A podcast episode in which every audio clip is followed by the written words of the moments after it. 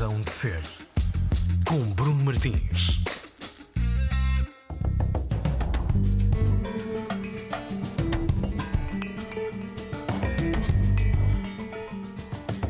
Sejam muito bem-vindos, Razão de Ser, a começar agora na Antena 13 e hoje para música e, sobretudo, conversa com André Henriques, músico e compositor. Nós conhecemos-lo já há mais de década e meia como letrista e vocalista dos Linda Martini, mas neste ano, neste longo ano de 2020, descobrimos-lo também como a voz a solo do seu próprio projeto.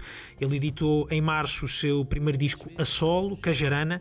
Uh, André Henriques tem vindo agora a apresentar aos poucos uh, estas suas canções tão íntimas e pessoais, isto é uma consideração minha. André, muito obrigado pelo teu tempo e seja muito bem-vindo à Razão de Ser.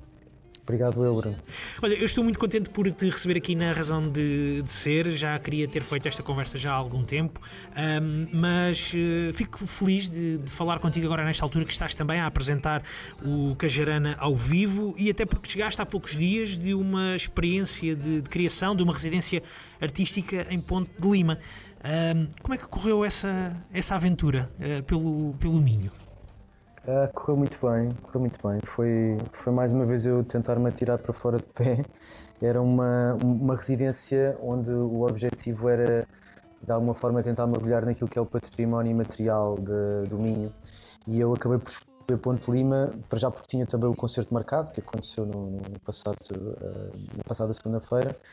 E, e porque entretanto descobri ali uma história que me apaixonou, que tem, é um, enfim, foi uma história que virou lenda, que virou mito e que é quase uma, o princípio da, das fake news, mas 100 anos antes de eu ter nascido, uma história de 1880. Bem, então andei à volta disto, tive uma semana de volta desse, desse texto, um autor muito célebre, uh, não só em Ponte Lima, porque ele é de lá, mas também no resto do país, uh, que é o António Feijó, contemporâneo do Essa e de, de outros tantos vultos da, da, nossa literatura. E foi, foi muito giro mergulhar na, nessa, nessa história toda e absorver e, e, daí extrair alguma música. Como é que tu deste de, de, caras com essa, com essa história? Já a conhecias? Foste à procura dela? Foste investigar um pouco e conhecer o António Feijó? Como é que foi?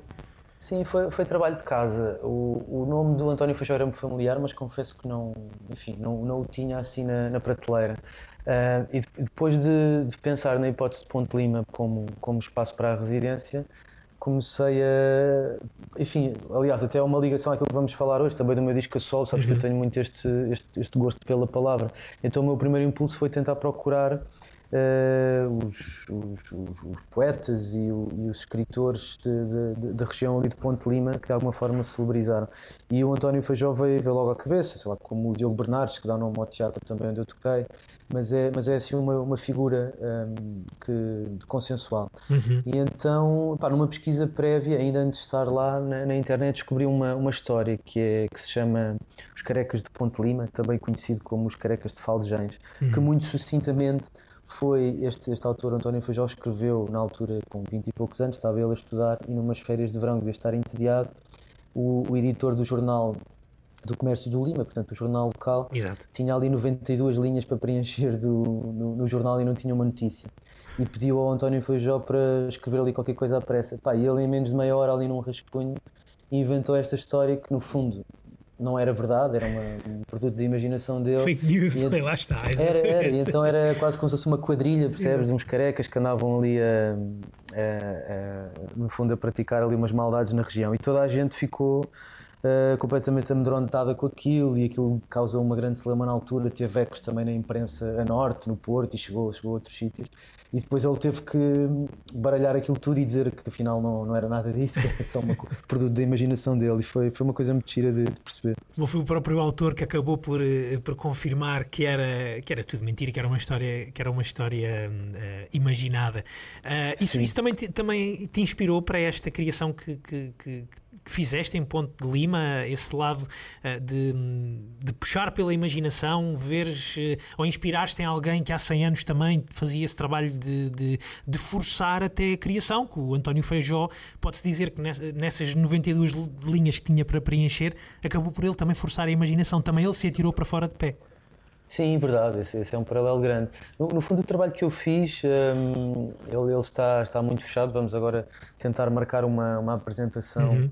um, interessante e vamos ver em que moldes é que ela será feita também no, em Ponte Lima. Mas a ideia, no fundo, foi pegar nesta história, neste, neste corpo de, de texto que já existe e dar uma forma musical. Portanto, aquilo que as pessoas depois vão poder ouvir não é exatamente uma música de 3 minutos de verso-refrão, é assim uhum. uma peça. Eu chamo-lhe peça porque é assim uma coisa vai de uns 15 minutos, com vários andamentos. É quase como se estivesse a fechar os olhos e é mais uma experiência quase mais teatral com momentos musicais, obviamente, mas onde eu vou contando a história com, com esses vários andamentos diferentes. Por isso é que eu digo que me atirei para fora de pé, que eu nunca tinha feito isto uhum. desta, desta forma. O, o atirar-te para fora de pé também, uh, isto até num lado mais, uh, mais pessoal, também ir assim uma semana para longe de, de, casa, para uma semana de longe da família. Neste caso, já tinhas feito isso com os Linda Martini noutras ocasiões, de irem fazer residências artísticas uh, noutras uhum. ocasiões, mas desta vez foste a solo, uh, com, com, com, os teus instrumentos, sozinho, uh, para longe de casa, para longe da família. Isso também é um atirar-te para fora de pé? É, é, sobretudo, claro, à medida que a família cresce com, com miúdos, não é? Torna-se cada vez mais difícil estar muito tempo fora de casa não só pelas saudades, mas depois também com uma, as questões práticas do dia a dia. É? Pessoa, eu, eu, sabendo que deixei em casa a, a, minha esposa com os miúdos sozinhos, obviamente que há ali uma série de. Há um, há um pesar na minha consciência também desse lado do trabalho que sobra, sobra de todo. Não é? Isso não te afeta um, a criação?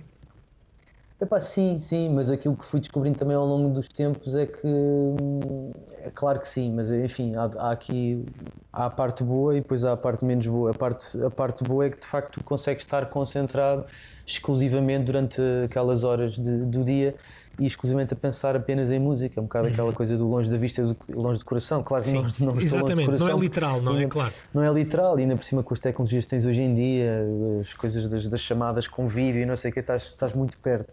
Mas, mas sim, mas acabas por te conseguir isolar e, e dedicares muito mais tempo à criação e, e, chegares a sítios que não conseguirias em casa, não é? Porque em casa há todas as distrações e ah, pá, agora às quatro, às quatro e meia tenho que sair de casa porque já tenho que ir buscar os miúdos ou tenho que uhum. levar a não sei.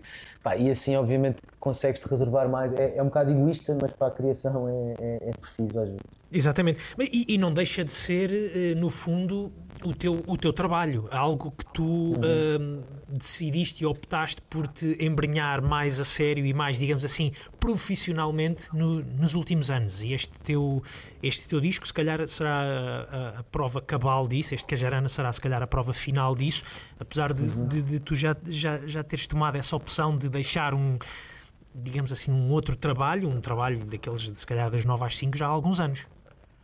Sim, sim, eu desde 2015 que tomei a decisão de me despedir, dizer adeus a esse, esse trabalho mais formal. Os meus dias de fato e gravata acabaram nesse, nesse momento e desde então esta parte me tem dedicado mais à, à música, não é exclusivo porque continuo a fazer outras coisas pá, ligadas à área de, de copy, também tem a ver uhum. com a escrita, mas escrita, não exato. necessariamente música, uh, com, com, com, outros, com outros fins, mas sim, mas pá, a, minha, muda, a minha, minha vida mudou radicalmente, diria eu para melhor, uh, consigo ter um bocadinho mais paz de espírito, é obviamente mais mais complicado uh, de gerir financeiramente, é? porque uma coisa é teres um, um ordenado fixo, como eu tinha, e um, e um posto de trabalho uh, todos os dias da semana e aqui ao contrário, tu enquanto músico, como sabes, não é? enquanto criativo, a ideia é todos os dias tens que tentar procurar uh, inspiração e todos os dias tens que inventar no fundo o teu trabalho, não é? Porque se tu não uhum. produzires, se tu não criares, não, enfim, não há, não há concertos, esquecendo agora este, este espaço da pandemia onde estamos que cortou os concertos a praticamente toda a gente, mas se não fizeres, não produzires, não criares, uh, és, tu, és tu que vais ter que fazer o teu próprio trabalho. O, o fato e a gravata nesta altura só para aparecer nos, nos, nos teus vídeos, se calhar, não é? Nos vídeos sim, que tu fazes sim. para encarnar uh, também, também personagens? É verdade, é verdade. Esse, esse vídeo, A Casa na Praia, acho que foi a última vez que eu vesti um fato desde 2000, epá, tirando para aí se calhar um casamento Sim. ou coisa assim. Em 2020 também não, não deves ter ido a nenhum casamento, digo eu, atiro não, eu assim, não, não, depois, exatamente. Não, sim, sim, podes, podes atirar essa vontade, também não fui. Mas sim, o fato de tentar ganhar pó, pá, e felizmente, porque era uma coisa que já me andava a cutucar há muitos, há muitos anos, Sim. uma coisa que eu roubava muito tempo e que, que, que, não me deixava necessariamente muito feliz com o meu dia a dia, não é? E agora consigo estar mais realizado. O que é que isso também traz? Eh, quer dizer, se calhar, como, como eu disse há pouco, um disco, se calhar é prova disso, disso mesmo, mas o que é que esse hum. libertar de uma, de uma gravata, o despir de um, de um fato, se calhar ele um pouco mais apertado, o que é que isso trouxe, o que é que isso trouxe ao André Henriques, uh, criador de canções, compositor, uh, criativo? Uh, Conta-nos, consegues, consegues uhum. perceber isso? Sim, eh, em termos muito práticos na música, deu muito mais tempo para me dedicar a isso, não é? Exato. Eh, antigamente era quase uma balança de 20% para a música e 80% do trabalho, porque durante a semana, de, do tal horário que dizias, das 9 até às 7 ou mais, estava, estava retido ali. O 5 estava a ser ambicioso, não é? Sim, 5 estava a ser ambicioso. Não é bem o horário inglês, é, exatamente, outra, exatamente. é outra jornada laboral. Um, mas, epá, sim, em, em, primeira mão isso, não é? Mais tempo, mais, mais disponibilidade para me, para me concentrar na música e, obviamente, com isso chegar a sítios onde dificilmente chegaria, pelo menos num, num curto espaço de tempo. E este disco é prova disso. O disco foi composto num, pai, quase num espaço de dois meses. Eu fiz 12 canções isso seria impossível, obviamente, se eu tivesse um trabalho a full time, das 9 às 6 ou às 7. Uh, e depois, uh, o outro fator que é, se não mais importante, também muito importante, que é a questão da da disponibilidade mental de, para, para, o resto da minha vida, não só para a parte criativa, não é? Porque tu chegares a casa e estares profundamente infeliz e não queres ir trabalhar no dia a seguir às 9 da manhã quando, quando, tocar o despertador, eh, obviamente que também te, ao longo de muitos e muitos anos vai, vai te deixando mazelas. Até tenho uma música neste disco que é o De Tudo Que Fugi, que fala, fala muito nisso. E fala na. Há uma frase que é o aquilo que larguei não larga. E é, e é difícil, lembro, agora já estou muito mais apaziguado com isso, mas lembro que no início, em 2015, quando deixei, uma coisa é tu imaginares, epá, segunda-feira não tenho nada, não tenho um, um, horário para cumprir, portanto posso encher o meu dia das coisas que eu gosto de fazer. Mas depois isso é difícil, não é? Porque tu foste um ratinho durante tantos anos, tiveste uma rodinha onde sabias que ela estava sempre a girar uh, e, e, que toda a gente dizia o que é, onde fazer e que horas fazer, e de repente tu não tens isso e é aqueles momentos iniciais são muito difíceis de tu encontrares a tua rotina. E eu tive que fazer isso, não é? Tive, tive que encontrar as minhas rotinas, os meus espaços para, para depois também não sucumbir a esse desejo do agora não vou fazer nada. Não é? Uhum. E ao contrário, tens que fazer muito mais, só que tens que tu fazer o teu dia. E sabes que é interessante, e estavas a falar nesse, nesse tema de tudo que eu fugi, que tem, uh, tem uma cadência até um pouco mais acelerada, e, uhum. e, de certa forma, às vezes, quando eu ouço o tema, até me faz lembrar um, lá, um filme, um filme do, do, do, Chaplin, por exemplo, quando ele está a trabalhar na, na, na fábrica, ah, tem, sim, esse, sim. tem esse lado na, na, minha cabeça, na minha, na minha imaginação, cria-me esse lado do, do, quase do autómato, da pessoa que, uhum. que caminha apressadamente para tudo, para, para chegar a lado nenhum, quase. Eh, eh, e, e é interessante tu teres essa, também essa imagem do rato, uh, do hamster, a andar na, na, na rodinha também para chegar a lado nenhum, não é? É, é, é, isso, epá, é, essa imagem que, que deste é perfeita também para ilustrar. E, e, sabes que essa letra surgiu de um encontro assim na rua com um ex-colega, ex-colega porque eu saí, ele entretanto ficou uhum. numa dessas empresas onde eu trabalhei. Pá, e foi aquele perceber que, poxa, passado 5 ou 6 anos, quando eu o encontrei, que, hum, que as angústias que ele tinha na altura são as mesmas de agora. E foi um bocado aquela coisa de se eu não tivesse saído no momento quando saí, as minhas angústias continuavam ainda a ser aquelas, continuavam a ser as dele, percebes? O motor para essa canção foi exatamente essa. E ele tinha, ele, ele tinha uh, mais cabelos brancos do que tu nessa altura? Não. Ah, por acaso é um, é um rapaz que está, está a entrar bem na idade adulta, mas, epá, mas sim, independentemente dos, dos cabelos brancos, não é? Sim, visíveis sim. ou não, há sempre aquele, aquele desgaste psicológico e, portanto, aquelas coisas todas de, de que ele se queixava continuavam a amargurá-lo. É, é uma coisa que me entristeceu, obviamente, porque é uma, é uma pessoa com quem eu, com, com, com quem eu continuo a dar, apesar de já não, já não estarmos tão próximos obviamente me deixou de alguma forma também triste, mas por um lado é libertador perceber que, que ela poderia continuar a ser a minha vida e neste momento já não é. Exatamente. Se calhar, eh, pondo-me um pouco no lugar dessa, desse, desse teu amigo, se calhar tu, tu tiveste, tiveste uma opção e tiveste uma oportunidade que foi dedicar-te a uma, a uma arte que também já cultivas há quase 20 anos e que vens cultivando há 20 anos. Ele, se calhar, não, não terá essa, eh, esse, esse lado mais escapista Claro, claro, claro. claro. Eu, epá, é, é óbvio, eu tenho a perfeita noção que, que, sou um privilegiado, mas sou um privilegiado sobretudo por ter encontrado uma coisa que gosto genuinamente de fazer né? e, e, ter a possibilidade Exato. de ela conseguir ser o meu trabalho. É? Eu acho que de, de, das coisas que, que, mais me apercebi nestes anos todos, onde fui rodando por, por várias empresas e trabalhando nesses ambientes mais corporativos, eu não estou a dizer que são todos, obviamente não são todos. Há pessoas que são muito felizes e são muito realizadas uh, nas mais variadas posições, mas há muita gente nesses, nesses sítios por onde eu passei e noutros também que não estão felizes, que não estão realizadas, não é? E, pá, e obviamente que eu acho que, que a, nossa função, o nosso lugar no mundo é, é encontrar esse espaço, esse, esse lado que, que, nos faz felizes. É? é aquela história que dizem, é um lugar comum, mas é verdade. Se, se tu gostares daquilo que fazes, a segunda-feira não é um problema, o ir trabalhar não é um problema. Exatamente. E, e porque tu gostas genuinamente daquilo, não é? E eu hoje tenho a felicidade de fazer uma coisa que, que gosto genuinamente, que não era o que acontecia no passado. André, uma, uma curiosidade, e tu há pouco estavas a. e falaste de, de, eh, desse, desse ano em que deixaste o teu trabalho, digamos assim, a tempo inteiro, em 2015. Eh, eu estava aqui a olhar para a discografia do, dos Linda Martini, 2016 Cirumba, 2018 o vosso, o vosso último disco, e fiquei a pensar que essa tua saída uh, desse trabalho a tempo inteiro também coincide, se calhar, com uma altura em que começas a escrever uh, canções com mais palavra. Nós já falámos disso já algumas vezes, desse teu, um, este, dessa tua, dessa, desse, desse teu crescimento enquanto letrista. Uh, uhum. não, e, e, estava a fazer agora essa comparação. Uh, não, não, é, não, é, não é inocente, não é? Teres começado também a escrever um pouco mais na tua, na tua banda? Sim, se calhar, olha, também nunca tinha feito esse paralelo, mas se calhar há alguma coisa aí, se calhar uma coisa potenciou a outra. O facto também de me libertar mais eh, fez com que eu procurasse outras, outras soluções, não é? E no, no caso da palavra, como no caso da, da, da, guitarra e no instrumento que toco. Mas é verdade, e foi também precisamente nessa altura, creio entre 2015 e 2016, também fui convidado pela primeira vez pela Cristina para Exato. escrever para a Cristina Branco, para escrever para o, para o disco dela.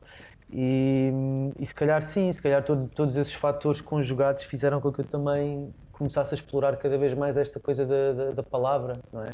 Porque, enfim, Linda Martini, como tu, como tu sabes, e algumas das pessoas que, no, que nos ouvem conhecerão o, o, os discos e algumas canções, uhum é uma coisa mais, mais ocupada instrumentalmente, não é? Acontecem muitas coisas ao mesmo tempo, os instrumentos, uh, enfim, obviamente que há, há, músicas mais calmas ou mais lentas, mas a dinâmica normalmente são quatro pessoas e quatro cabeças a tentarem meter o melhor de si naquelas músicas. E muitas vezes o que acontece é que a palavra vem mais no final, onde quando nós todos já temos uma ideia uh, de, de, de, do espaço que vamos ocupar, uh, o, o, meu trabalho depois é quase mais de puzzle, tentar perceber onde é que as palavras podem ou não um, um, fazer com que a música ainda cresça por algum lado. Às vezes não, não crescem todo e acabamos por optar e tirar a, a, as palavras, e outras vezes achamos que faz sentido metê-las lá. Uh, e, e, pronto, a partir do momento onde tenho mais espaço também, uh, sei lá, discos como o Cirumba, como este último como o homónimo Linda Martini, uhum. são, são, são discos onde eu tive de facto também mais esse espaço e se calhar as palavras também foram surgindo Uh, mais cedo e daí também ocuparem mais espaço no disco. Exatamente. Um, uma, um, um, paralelismo que eu, que eu encontrei também na, entre aquilo que fizeste neste, neste Cajarana e que tens vindo também a fazer uh, ao longo de 17 anos no, nos Linda Martini é a tua capacidade de, de trabalhar, uh, digamos assim, personagens e de encontrar uh, pessoas para meter nas, nas, canções. Aqui tu, por exemplo, uhum. fazes isso no, na, na Mariodete. uhum. Já tinhas feito isso, por exemplo, no, no Belarmino, noutros, noutros discos de Linda Martini. o, que, o, que é que isso, o que é que isso te parece? Sim, essa descoberta do personagem é, é muito interessante, não é? Porque tu, a cada, cada disco que tu partes, a cada nova canção, quando acabas de fazer um disco, é aquele dilema do pai, agora vou escrever sobre o quê? Dá-te sempre a sensação que já escreveste sobre tudo.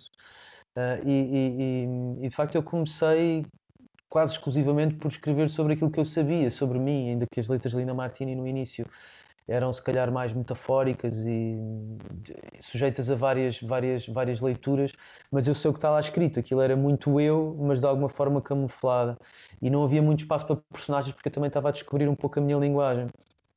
chega um momento quando tens dois, três discos às costas, onde, onde e, e se tens essa vontade que eu sempre tive de, de, de descobrir outras coisas, ir escavando e aprofundando aquilo, aquilo que vais fazendo, chega um momento onde tu descobres isso de pá, se eu meter na pele de outra pessoa, né? é uma coisa quase teatral, mas que acho também muito interessante na música. Obviamente que é sempre uma perspectiva tua, é sempre uma leitura tua, sei lá, mesmo no, no Bom Partido, por exemplo, a música de Lina Martins, eu falo de uma, de uma mulher que, que se apaixona por alguém e que casa, e depois há ali uma, uma história meio meio infeliz à volta desse casamento. Obviamente que eu não sou essa mulher, mas já, já vi muita coisa, já, já li muita coisa, já de alguma forma algumas outras pessoas da minha vida me ensinaram o que é que é vi, ver a vida por aqueles olhos, percebes? E isso neste disco também está, neste disco a solo, uso vários chapéus, claro que fui quando, quando fui escrever coisas pessoais, acho que ainda fui mais a fundo de qualquer outra coisa que fiz, mas depois também me deu muito gozo regressar e, e, e descobrir as personagens. Por exemplo, é, aquele primeiro single do De Repente, de, de, um, de um, uma pessoa que entra numa bomba de gasolina e que se apaixona Exatamente. Por, por alguém que está do, do, do lado de lá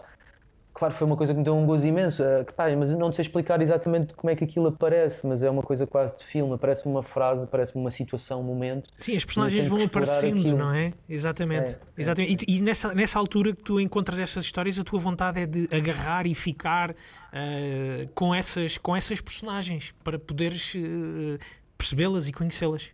Sim, sim, completamente. Essa, essa do, do, de repente, quando me surgiu a ideia do pá, uma pessoa que vai todos os dias à, à bomba de gasolina, todas as semanas à bomba de gasolina e vê aquela miúda e tem uma paixão platónica por ela, mas não, não lhe fala, não, não lhe toca, só no, enfim, só falam do, da transação comercial que estão a ter naquele momento.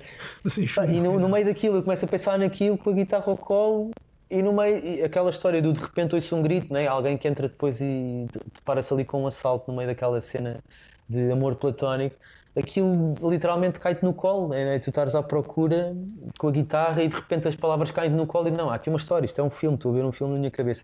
Depois tentas tentar escrever, essa música foi escrita muito rápido, eu acho que em meia hora a ideia começa-me a sentar na cabeça e em meia hora eu tinha a música praticamente estruturada, depois foi só uma, uma questão de fechar os arranjos mais tarde, depois com a banda, mas uh, são daquelas aquelas coisas de, de, cair a canção no colo sem tu perceberes. Há outras que tens, tens que procurar mais e tens que, tens que te entregar mais à, à, à escrita, mas há umas que caem assim e tu só tens é que abrir os braços e, Sabes que lá. estavas a dizer isso e, estava a lembrar-me das minhas audições deste, deste Cajarana, o, o novo disco do, do, do, André Henriques, que, está hoje, que é hoje aqui o nosso convidado na Razão de Ser. Uh, estavas a dizer isso, André, e, e um, estava-me a lembrar das minhas audições e, e, precisamente disso que tu estás a dizer, de, de, de, teres a guitarra ao colo, mesmo já as canções uhum. trabalhadas, já construídas, eh, já desenvolvidas em banda. Este é um disco em que um, estamos ali a. Sinto que estamos ali a ver-te no teu espaço, sozinho, a puxar as canções, a, a puxar o uhum. novelo das canções e elas a virem e a chegarem uh, ali àquele momento à tua guitarra e à tua voz. Uh, tenho essa, fico, fico, sempre com essa sensação cada vez que eu sei este disco. Sim, sim, opa, tudo, todas estas canções, como, como te disse, foram feitas nesse espaço de dois meses. E foi muito estar em casa com, com a guitarra e, e enfim, eu sou muito pouco aprumado nestas coisas da edição e da captação, portanto, eu nem, até fujo muito dos computadores e dos plugins e de softwares de, de, edição. Portanto, o que eu faço, mais ou menos, o meu método é estar em casa a cantarolar para o ar e tenho o telefone à mão e assim que encontro uma ideia interessante, meto aquilo a gravar e, portanto, eu tenho aqui o, no meu telefone, tenho gigas e gigas de, de, ideias e de rascunhos e de coisas que às vezes vou ouvir mais tarde e, e vou repescando umas músicas. Mas o processo é esse, é, é estar à procura, não é? porque aquela coisa também muito muito romantizada e muito poética de que o, ah, o artista é muito torturado e tal. Epá, eu acho que se tu não te sentares com a, com a viola ao colo ou se tu não te sentares com a folha à frente para escrever, as coisas não vão aparecer. Às vezes, é, às vezes acontece, tens aquele momento que quase parece uma inspiração divina, mas, é, mas, é, mas essas não acontecem se tu não te dedicares e se tu não, não acordares e, e marcares contigo uma hora para te sentares a, a tentar fazer alguma coisa. Eu acho que é nesses momentos onde as coisas aparecem. Exatamente, exatamente, muito bem. Olha, André, quando é que começa, tu tens, tens presente o momento em que uh, começa a tua relação com a palavra e com a música? Uhum. Na tua vida? Com a palavra é muito cedo, sabes? Eu, enfim, é aquele clássico das letras de ter, ter tido sempre melhores notas a tudo o que uh, anda à volta das letras e do Sim. português e das línguas estrangeiras do que das matemáticas e das fisicoquímicas. Eu, eu, sempre fui mais, mais das letras e desde miúdo que, enfim, os meus pais guardam aqueles dossiês desde, desde o primeiro ciclo uhum. com as composições e os ditados e essas coisas todas e, e, eu noto desde aí que tinha tinha a potência para a escrita e era elogiado também pelos, pelos, pelos professores, pela, enfim, pela, pela imaginação que tinha, obviamente para a minha idade, não é? Um, e, e, pá, sempre foi um gosto que eu cultivei. Pronto, sempre fui um, um, um leitor eh, mais ou menos assíduo, também uhum. não sou uma pessoa compulsiva de, de, ir à feira de livros todos os anos e, e, e comprar 40 livros. Sim, nova de, exato. sim, de livros, pronto, também não sou essa pessoa, mas tenho algum gosto e que fui cultivando com os anos. Mas eu acho que um, mais tarde, já mais na idade adulta, é? portanto, a, a, música entra mais cedo na minha vida, entra por volta para aí diria eu, dos 13, 14, quando começa a pegar na, na, guitarra com os amigos e tentar fazer as primeiras coisas.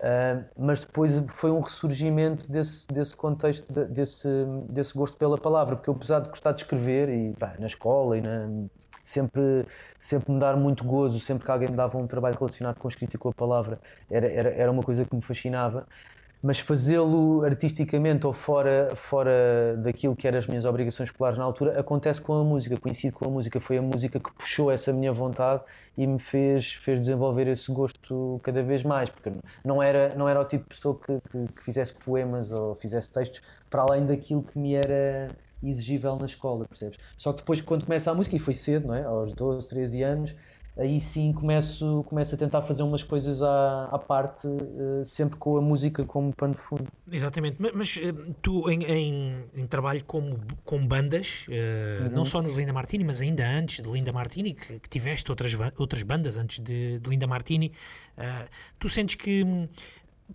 esse lado das bandas puxou sobretudo pelo teu lado mais musical, menos de escritor de canções?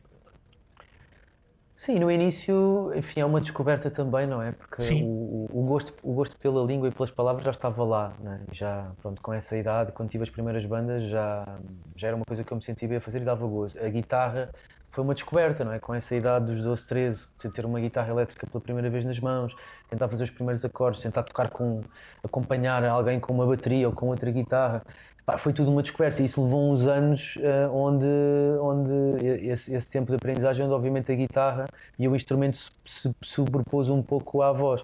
E depois até chegar aos Lina Martini, né? depois, entretanto aparece, aparecem os Lina Martini pai, por volta de 2003, quando nós acabamos uma banda que eu e o Hélio tínhamos, ainda ligado ao, ao punk e ao hardcore. Pronto, e nessa altura, quando começamos, começamos sobretudo a nível instrumental, e entretanto surge-nos a ideia de que era interessante ter alguma coisa de voz ou de palavra, no fundo, para distinguir, naquela altura, como tu te lembras, estava muito em voga aquela coisa do pós-rock e dos Mogwai e dos Godspeed e essa uhum. coisa. Epá, e, e o que nós pensámos de imediato quase foi: pronto, isto é porreiro, isto é uma, um, uma coisa fixe de se fazer, mas se só fizermos guitarras vai acima, vai abaixo, pá, acaba por não se distinguir muito das outras bandas que andávamos a ouvir na altura. E a voz foi quase um pretexto para, para encontrarmos uma identidade. Exatamente. E então aí eu fui quase ou eu auto-empurrei-me ou fui, fui empurrado para a frente e para escrever não, nunca com a ideia de ser vocalista ou de ser frontman, que, que até hoje acho que também não sou no, no, no Julian Martini, somos, somos quatro, eu sou mais uma das cabeças. E até porque estão mas... lado a lado, quando estão a tocar ao vivo, estão lado a lado, todos, não é, há uma figura de destaque, isso é muito interessante, sim. Sim, sim, sim exatamente, porque, porque partiu dessa, dessa ideia de, de, de, de, a letra e a voz surgir também como um instrumento, como obviamente como uma componente importante da nossa identidade, mas como todos os outros instrumentos.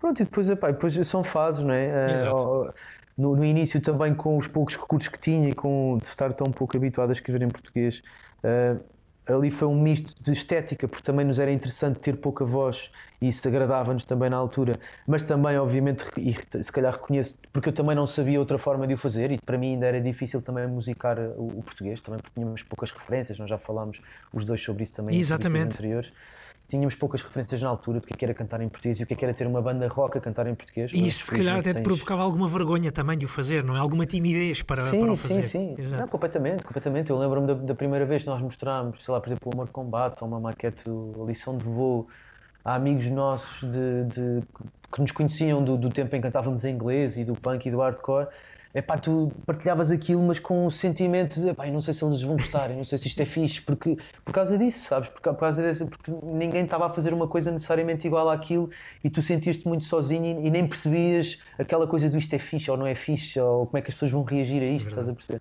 E foi com grande surpresa que começámos a perceber de um momento para o outro que aquilo até tinha alguma aceitação e que, e que havia um eco daquilo, né? que nós fazíamos nas outras pessoas. Exatamente.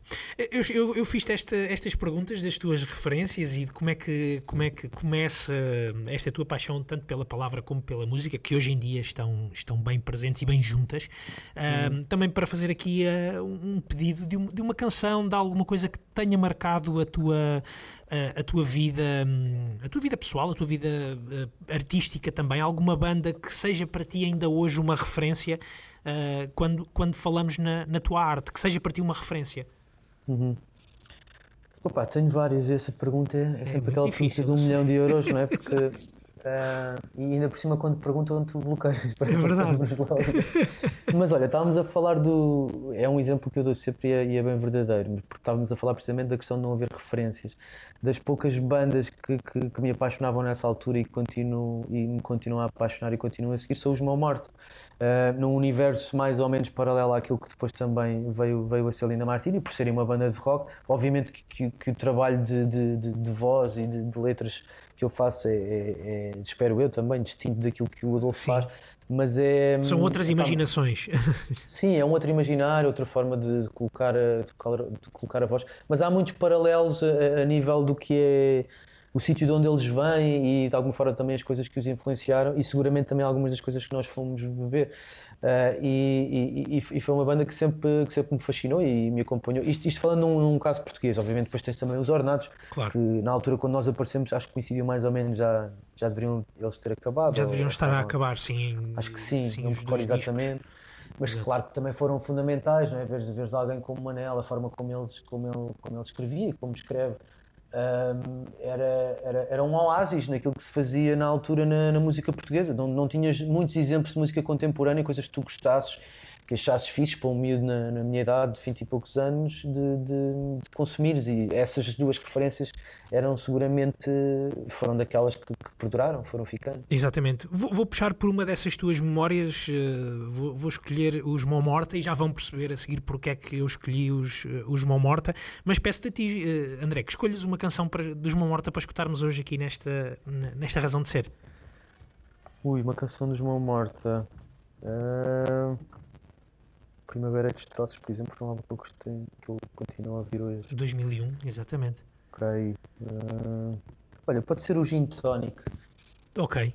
Vamos então. Sim, até, até uma coisa engraçada porque eu tenho a música no disco. Precisamente. O Platão, Platão pediu um gin.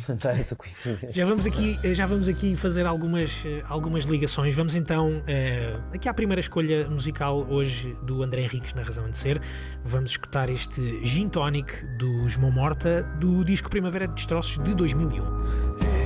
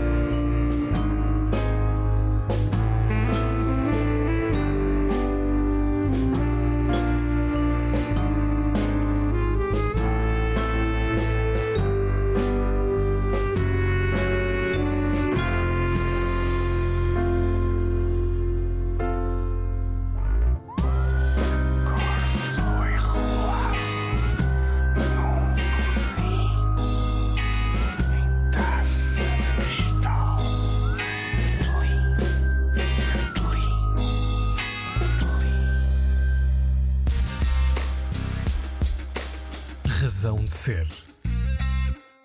Gin Tonic dos Mão Morta foi a primeira escolha do André, André Henriques hoje, aqui na Razão de Ser, é ele o nosso convidado. André, eu pedi-te para escolheres uma, uma canção dos Mão Morta, eh, porque tu, tu, também há pouco tempo, e aqui um pouco à boleia de, de, de um convite da Antena 3 para, para, para, o programa No Ar, que irão poder ver uh, muito em breve na, na RTP2, um, tu convidaste o Adolfo Luxúria Canibal para se juntar a ti uh, nessa atuação que, que, foi registada no, no Porto.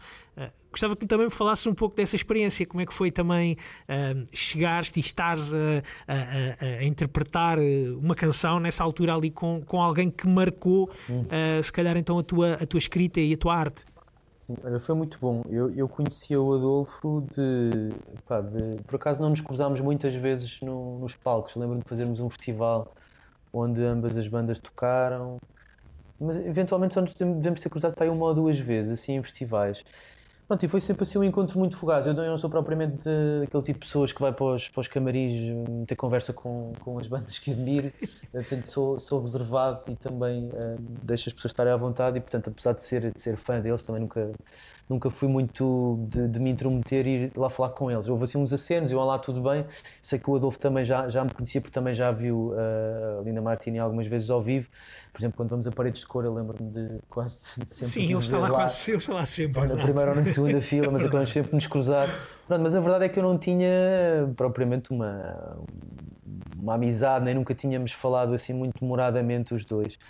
E a verdade é que quando eu estava em estúdio, ah, havia uma canção deste disco do Cajarana que se chama Pais e Mães e Bichos, ah, que tem, epá, tem ali qualquer coisa que na minha cabeça sempre teve quase entre o José Mário Branco e o Adolfo, porque é uma coisa muito, muito visceral. A música não, não, é, não é propriamente um spoken word, mas é, é uma, tem uma cadência muito arrastada e tem, tem, tem, tem assim um compasso que eu associo imediatamente a, a estas duas pessoas.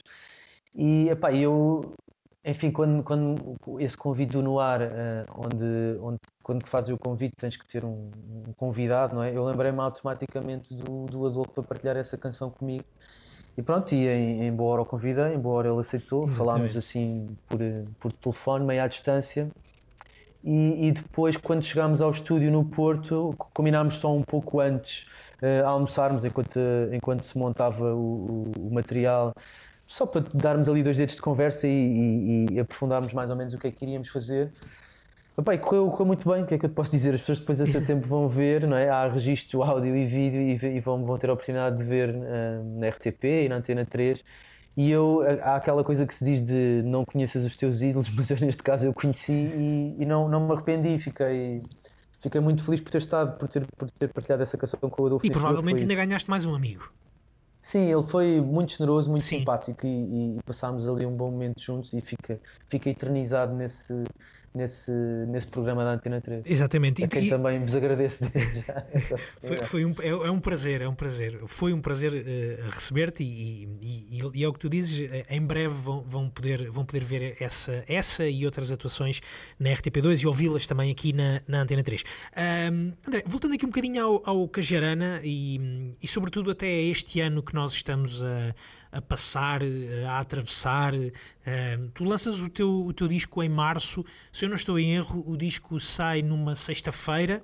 ahm, 13, sexta-feira 13. Sexta-feira 13, eh, que é a sexta-feira em que somos mandados todos para casa e fiquem sossegadinhos durante uns tempos que nós está-se aqui a passar qualquer, passar qualquer coisa que nós não sabemos muito bem como é que vamos resolver, então o melhor é todos ficarem em casa.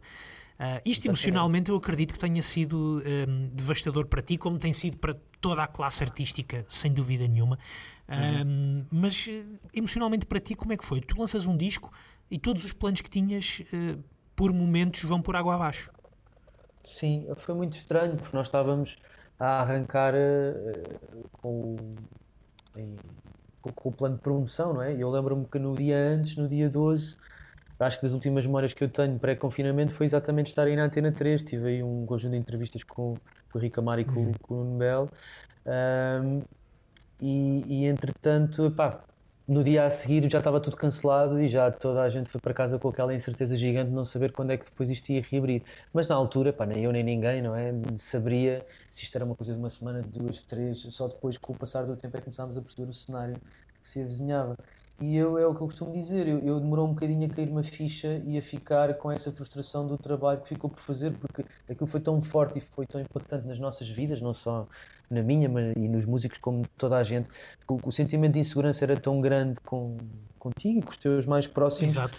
pá, que tudo o resto ficava para segundo plano, percebes? O que é que, sei lá, as coisas estão pendentes no trabalho ou não sei o que, era uma coisa que ficava um bocadinho em stand-by à espera de perceber se esta coisa se seria resolver eh, a, a breve tempo ou não. E eu só mais tarde, só umas semanas depois, e só depois de estarmos em casa naquela angústia de perceber, caramba, isto tão cedo não vai reabrir, tão cedo não vai melhorar, é que tu começas depois, é que eu me começo a perceber depois de, olha, isto não vai ser exatamente o ano que nós tínhamos programado, mas, mas pronto.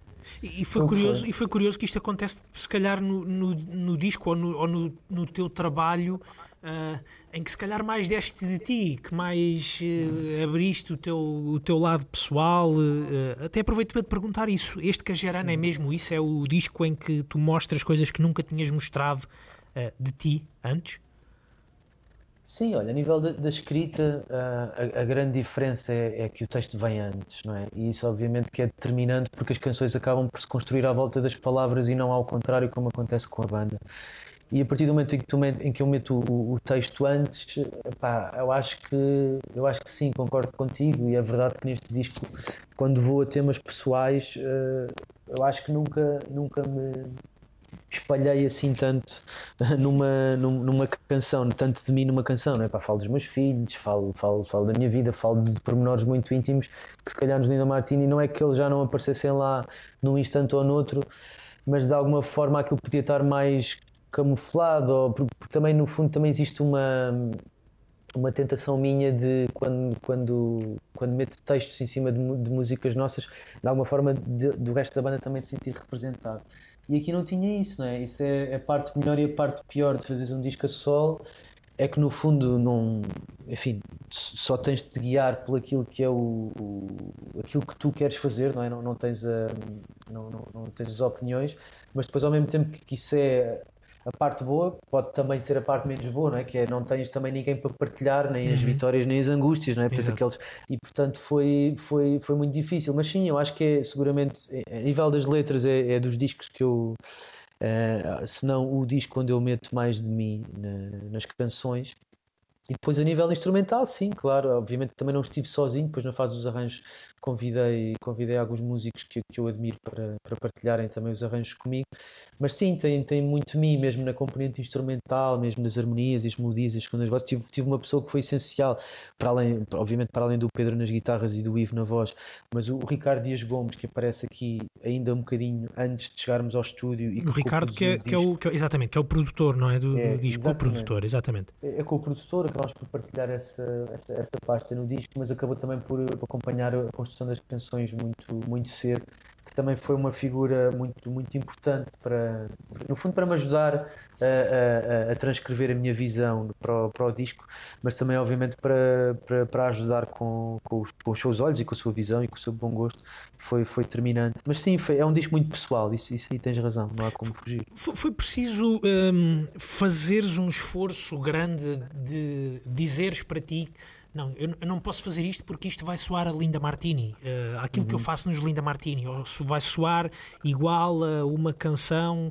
que poderá vir a ser uh, dos Linda Martini. Uh, tiveste que fazer forçosamente essa, essa separação. Sentiste isso, que estavas a esforçar-te para, para não ir para caminhos onde já estiveste e para onde sabes que poderás ir? Sim, sim, esse foi um, foi um esforço muito consciente. Aliás, é também por isso que eu que eu nunca quis sequer lançar um disco, ou nunca me apaixonei muito, ou nunca me demorei muito nessa ideia, sabes? Porque se, volta e meia havia alguém da minha esfera de amigos mais próxima que dizia, pá, gostava de te ouvir um dia assim, uma coisa sem, sem muita destruição por trás, ou uma coisa mais centrada naquilo que são as palavras, porque de alguma forma já gostavam daquilo que eu ia escrevendo e sentiam que às vezes no, no, contexto da banda, como lá está, é mais uma, é mais uma, das, é uma das quatro peças e não é necessariamente aquela que tem, que tem mais destaque, e às vezes me falavam nisso. E, pá, eu sempre descartava a ideia, sobretudo por aquilo que disseste, não é? Pensava, pá, a voz é a minha, a maneira de compor, a maneira de dizer as palavras, os próprios temas, o próprio universo que fui criando também já é muito o meu, não é? Para o bem e para o mal, tu acabas por criar um espaço e acabas por criar os teus vícios e a tua forma de compor. Pai, por muito que eu mascar aquilo, ou que meta uns efeitos, ou que tire ali o chapéu e faça dois ou três truques, eu não, sei, não, não saberia se me conseguiria distanciar assim tanto.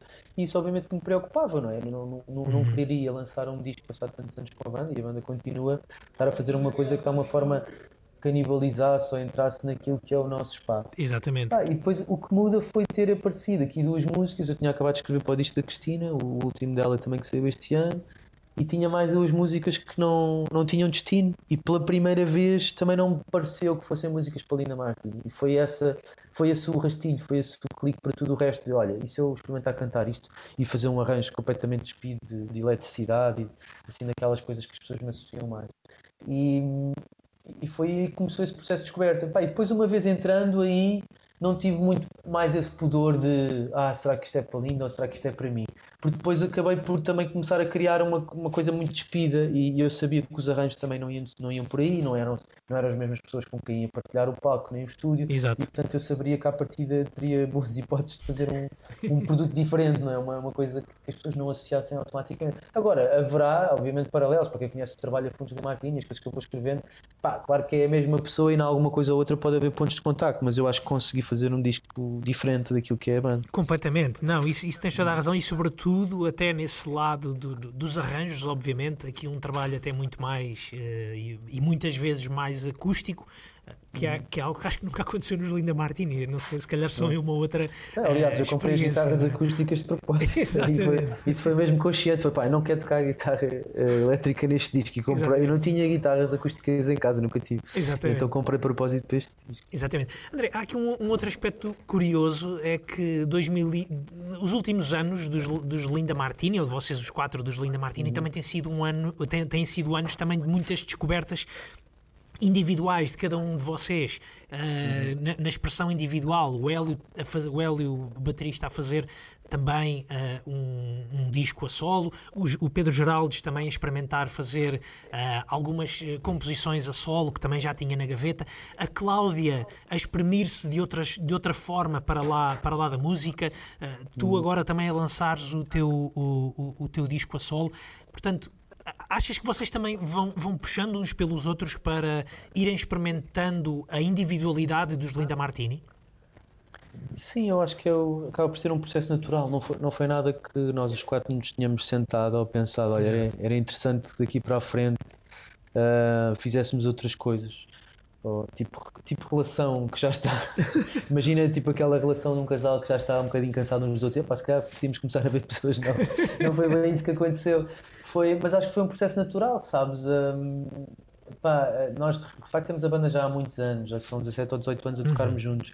Sabe muito bem e temos uma, uma, uma, uma, relação, para além da música, obviamente, muita complicidade, mas falando na música, pá, quando entras na sala de ensaios e são as pessoas com quem tocaste sempre a vida toda e tu já quase que às vezes consegues adivinhar intenções e impulsos e gostos e, e conseguires de alguma forma chegares àquilo que é o nosso som mas depois ao mesmo tempo também sabes quando tocas com outras pessoas e às vezes tens experiências assim mais fugazes que isso te abre ali uma, uma, umas portas diferentes e, e a, a, tua percepção muda também, faz-te procurar outras coisas. E, e, isto foi acontecendo com cada um de nós no seu tempo, enfim, uns primeiro que outros. O, o Pedro já tinha, uh, por exemplo, a cena de Mão Verde com, com a Capicua, a Cláudia até já tinha também, mesmo na altura, do, nos inícios de Lima Martins, também já tinha tido uma outra banda que era o da Janeira, com o Filho da Mãe, uhum. com o uhum. Ricardo Martins e com o Oscar, que, que, o Jiboia, Jiboia que como Jiboia.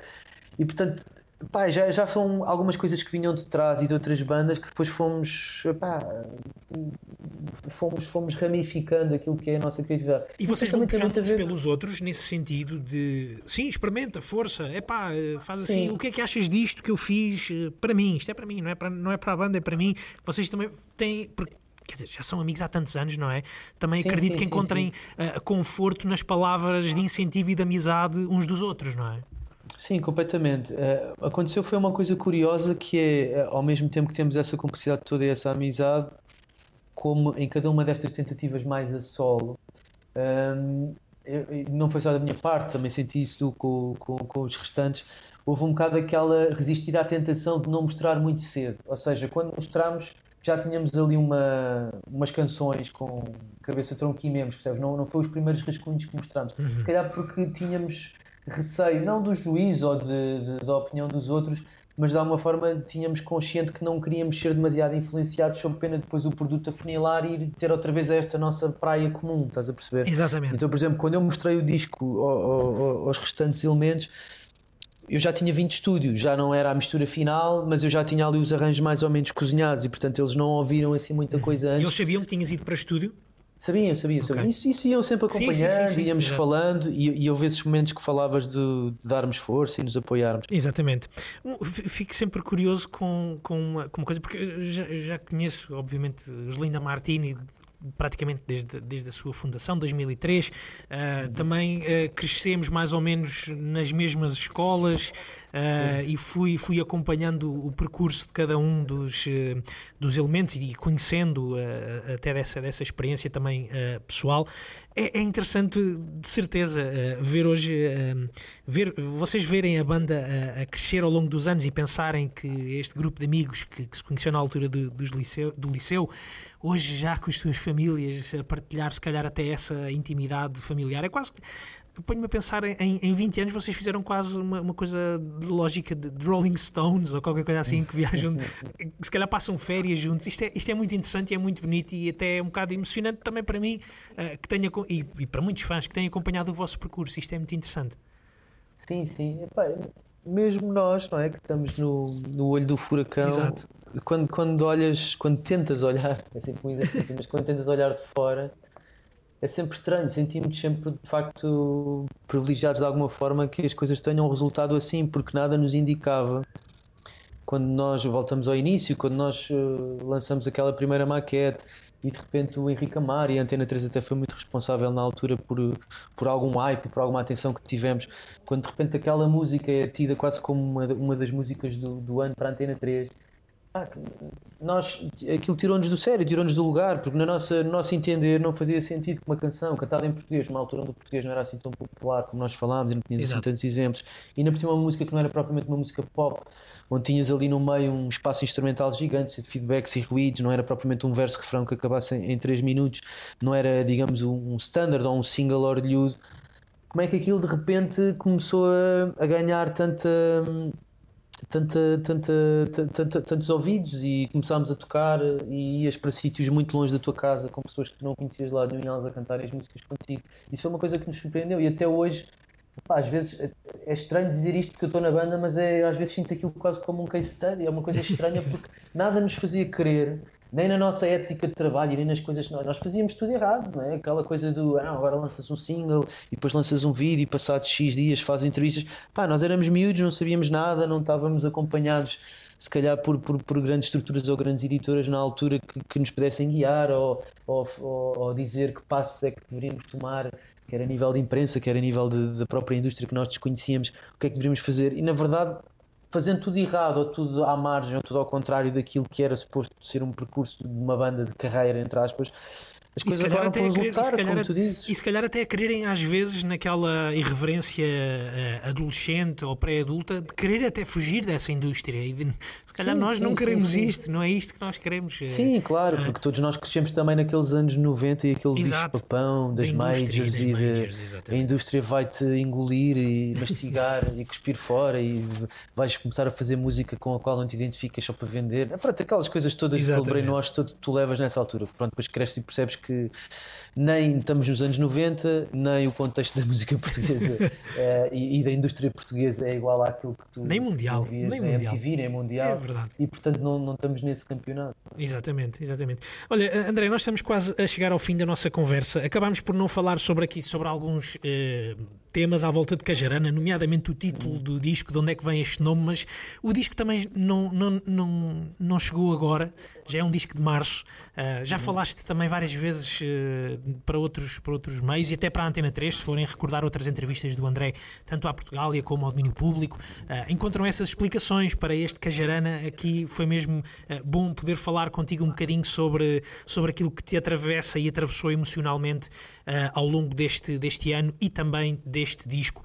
Eu já te perguntei um, uma uma canção, uma banda que te tenha marcado, se calhar no, no, início de carreira. Eu gostava de te perguntar, o André hoje de 40 anos, eh, o que é que, o que, é que anda a ouvir? Muita coisa, mais uma vez aquelas perguntas difíceis. nunca, nunca é fácil. Sim, mas olha, neste disco, neste disco concretamente, uh, na altura ouvi muito o Bill Callahan, que uhum. também já, já vem de trás, obviamente, desde o, desde o tempo quando ele assinava como Smog, mas houve, houve aqui duas ou três canções que foram fundamentais, diria eu, para, para eu perceber também que ambiente é que queria para o meu disco. Uh, Estou-me a lembrar, por exemplo, do, do, do Apocalipse, eu não me recordo de quando é que é o disco, mas ele tem uma canção que é a canção de abertura que é o Drover, Pá, que para mim foi fundamental. Eu uh, redescobri isso e na altura quando convidei o Ivo para tocar percussão comigo uh, não queria uma bateria convencional e, e esse era um exemplo de, de, uma música mais folk, mais acústica mas que ao mesmo tempo tinha uma, uma bateria que fugia daquilo que seria o convencional, uma, uma percussão grave, assim meio, meio desconfortável, meio desconcertante até. Uhum. E, e, eu acho que o Callahan, para além de ser um excelente contador de histórias também, obviamente, essa é, essa é a razão fundamental Exatamente. também pela qual ele está na, na minha playlist sempre, mas, mas a nível instrumental, curiosamente, ele também me influenciou muito a nível dos arranjos. Pá, e depois muitas outras coisas, sei lá, desde, desde o Caetano Veloso, que foi uma feliz coincidência, o, eu não conhecia, mas o Ricardo Dias Gomes, de quem falámos e que uhum. produziu o disco comigo, trabalhou com o Caetano durante muitos anos e fez três discos com o Caetano. Um deles que eu também ouvi muito, muito mesmo antes de conhecer o Ricardo e de saber que ele tocava no disco, que é o C, não é? que foi, foi o primeiro disco do, do, Caetano, do Caetano. onde o Ricardo tocou. E, e, o Ricardo teve, inclusivamente, também muita teve, teve um papel muito ativo na, na, nos arranjos desse disco e foi, foi alguém, esses, esses, discos, essa trilogia que ele gravou foi também, voltei também a, a dar-lhe ouvidos. Uh, sei lá, muitas outras coisas, o Scott Walker, por exemplo. Sim, também, um, exato. Scott Walker foi também muito importante, há, há algumas coisas de arranjos também meio interessantes e uh, que, que, que, eu, que eu tentei rever uh, para, para o meu disco e tentar perceber que, que ideias poderiam inspirar. Exatamente. Andei, andei por aí. Sei, tudo orivos das palavras, muitos orivos das palavras, eh, tudo gente que Sim. sabe uh, bem o que fazer com, a, com, as palavras para contar histórias, para criar emoções. O mesmo que acontece uh, neste, neste teu Cajarana e também no teu trabalho como, como Linda Martini.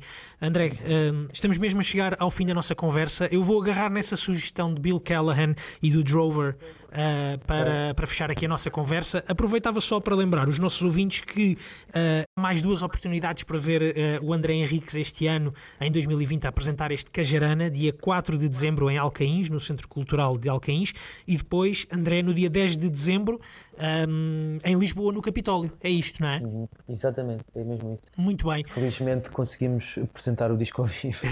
em 2021 haverá certamente muitas mais uh, datas e se calhar já uh, com menos máscaras na cara para, para veres os sorrisos da, da, que vêm da, da, da, plateia, não é, André? É isso. É Muito isso, bem. É Olha, foi um prazer enorme uh, falar contigo, ainda que à distância, também contingências dos, uh, dos dias. Foi um prazer enorme receber-te aqui na, na Razão de Ser. Um, um grande abraço para ti, André.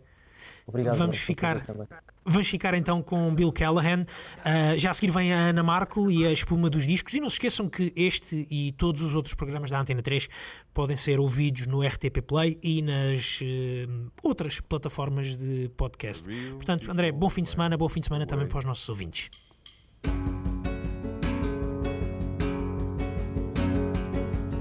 I'll find a better way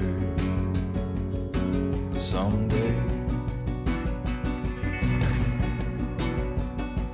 Leaving only me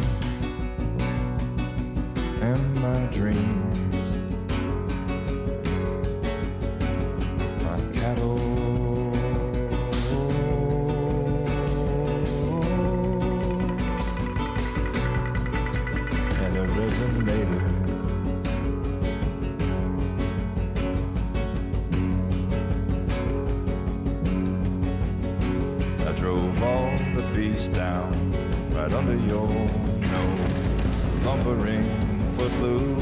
Power, the bull and the rose. Don't touch them. Don't try to hurt them.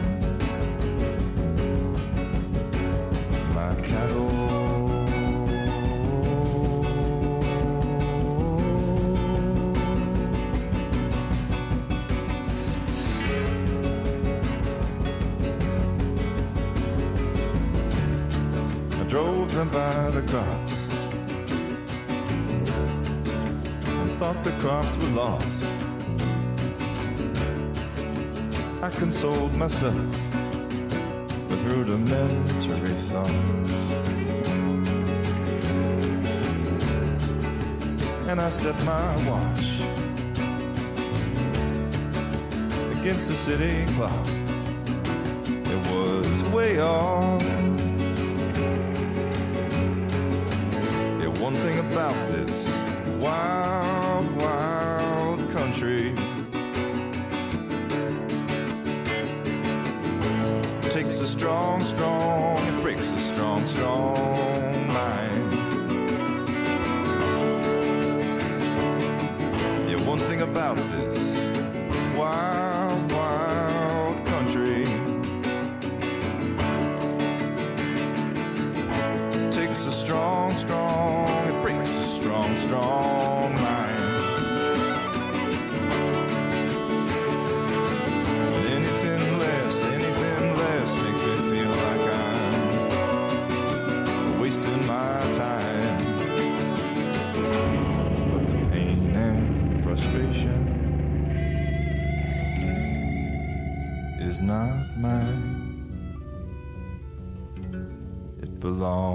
to the cattle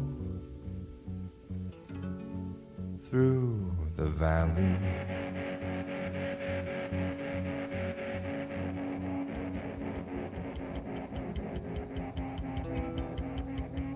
When my cattle turns on me, I was knocked back flat.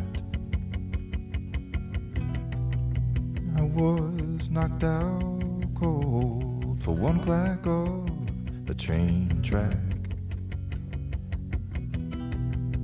Then I rose a colossal hand buried, buried in sand.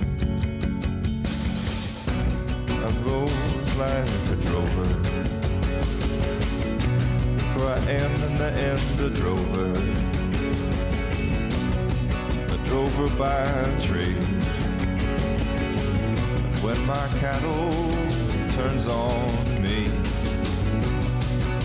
I'm a drover, double fold.